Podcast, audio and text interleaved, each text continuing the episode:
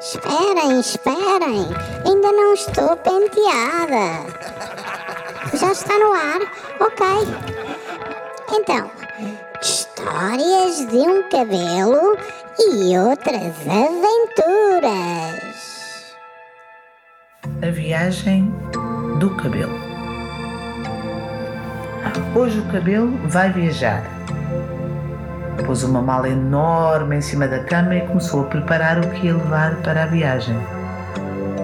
Como gostava muito de ter as suas coisinhas por perto, era bom pensar bem em cada uma. Bom, um pente não era preciso, porque normalmente se penteava com as mãos. Pensou em levar comida, mas como se ia encontrar com um amigo comilão, achou que era melhor não encher a mala com coisas quando podia ir petiscando nos piqueniques com o amigo.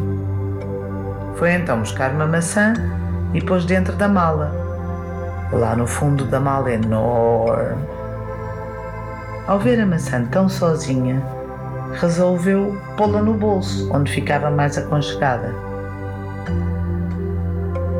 Leva esta camisola, que é a melhor que eu tenho, pensou ele. Mas depois resolveu vesti-la logo, era tão bonita. Merecia ir vendo a paisagem durante a viagem. Uma caneta e um papel é o que eu vou precisar para escrever a história da minha viagem. E assim foi. Pegou na caneta e no papel e pôs no fundo da mala enorme. É que ele gostava sempre de ter as suas coisinhas por perto, por isso precisava de uma mala enorme para pôr tudo lá dentro. Olhou para o fundo da mala e viu a caneta e o papel muito sozinhos. Hum. Pensou o cabelo que gostava muito de pensar. Hum. Porque assim não tinha que explicar muito bem exatamente o que estava a pensar.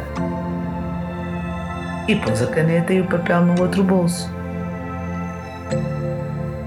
Pensou pôr a escova de dentes, mas hoje não era dia de ter dentes, por isso não pôs. Pensou pôr uns sapatos, mas já os tinha calçado. Pensou pôr uma flor, mas deixou-a no campo. Pensou pôr um brinquedo, mas o brinquedo tinha-se escondido a brincar com os outros brinquedos.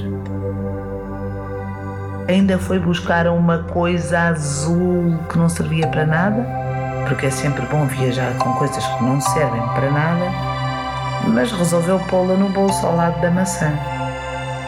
Estava tão contente por ir viajar, conhecer o mundo, passear, conversar. Pegou nele próprio e saiu de casa, de mãos a abanar.